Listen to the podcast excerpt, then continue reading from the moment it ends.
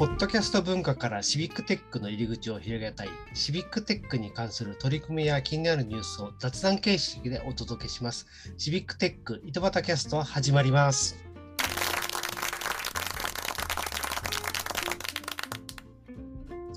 はい、今日は川崎の又が、えー、司会をさせていただきます。今日は特別編ということで、えー今度始まるシビックテックミートアップの実行委員の方々にインタビューをする回になります。今日はシビックテックミートアップの実行委員のである白松さんに来ていただきました。白松さん、よろしくお願いします。よろしくお願いします。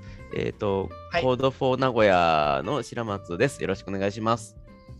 よろしくお願いします。はい、白松さん、早速ですけども、まず自己紹介をしていただけますか？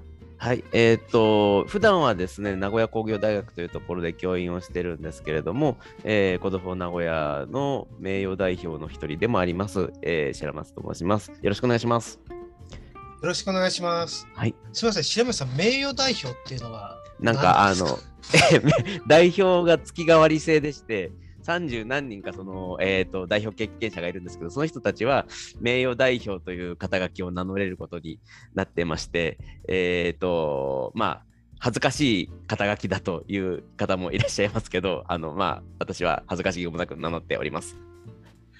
あそうですね。じゃあ、 Code for 名古屋名誉代表の方が30何人もいらっしゃるそうです。もう何人いるかよくわかんない。そうです。わかりました。はい。えっ、ー、と、そそんな白松さんですけども、えっ、ー、と、シビックテックに関わったきっかけっていうのは何だったんでしょう？えっ、と、2013年頃オープンデータ東海っていうのをなんか名古屋大学の川口信夫先生がやってらっしゃってそこに呼んでもらったのがきっかけじゃないかなと思ってます。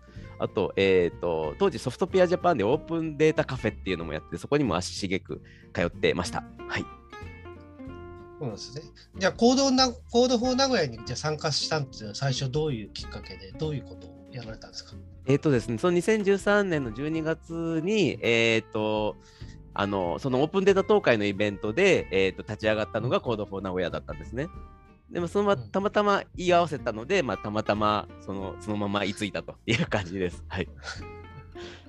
そうですね。えー、そんな、結構私と真島さん結構古くからそういった意味ちょっとあのお知り合いにさせていただいてるっていうところがありますけども、えー、だからそうですね、そういった意味では皆さんのそういうシビックテックの機会っていろんな機会があって、なかなか今まであのちゃんと改まって聞いたことがないのですごく面白いところでもあるんですけども、うん、まあ、そんな白松さんですけども、次に今度シビックテックミートアップで、えー、今回、えー、イベントでどんなことをやられるんですか？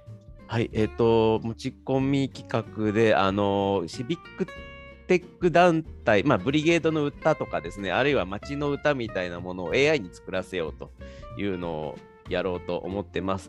まあ、あの GPT-3 っていう、まあ、結構お金かけて作られた AI があるんですけれども、まあ、それにあの、まあ、歌詞とかそのコード譜、コード譜っていうのは、えーと、コード進行がついた歌詞なんですけども、まあ、それを生成させるような学習をさせたので、それをちょっとみな皆さんに披露してですね、えー、皆さんの作りたい、えーと、街とか作りたいそのブリゲードの歌を作ってもらおうという、そういう企画でございます。でそうすると、じゃああの、参加されてる方は、じゃあ、これ、詩を持っていけばいいですかね、そのあいやえっ、ー、とですね、曲名と架空のアーティスト名と、あとキーワードを3つぐらいご用意いただければ、もう AI 君が勝手に作ってくれると。ああ、そしてあの歌を全部作曲して作詞をして作ってくれるとかそうですね、実はですね、メロディーは出てこなくて、コードあのコード進行しか出てこないので、えー、っと、メロディーは自分で考えていただく必要があります。でコード進行そうそうコード進行はですね、あのー、 Code for 愛知の嬉野さんがですね、ベース弾ける方なので、ちょっとその方に弾いていただこうということを計画してます。はい、ああ、じゃあその嬉野さんの伴奏でそ、その場で歌を歌えばいいわけですね、即興で。そうそうですね。恥ずかしい場合は、まあ、僕が美声を響かせますので。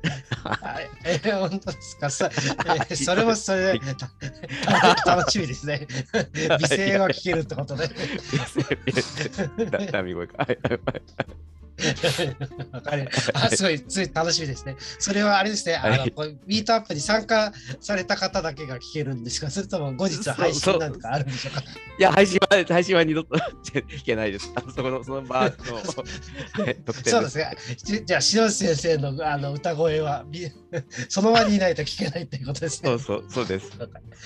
あ、わかりました。ありがとうございます。すみません。あと最後に、じゃあ、岐阜といえば、篠内さんにとって岐阜といえば何ですか？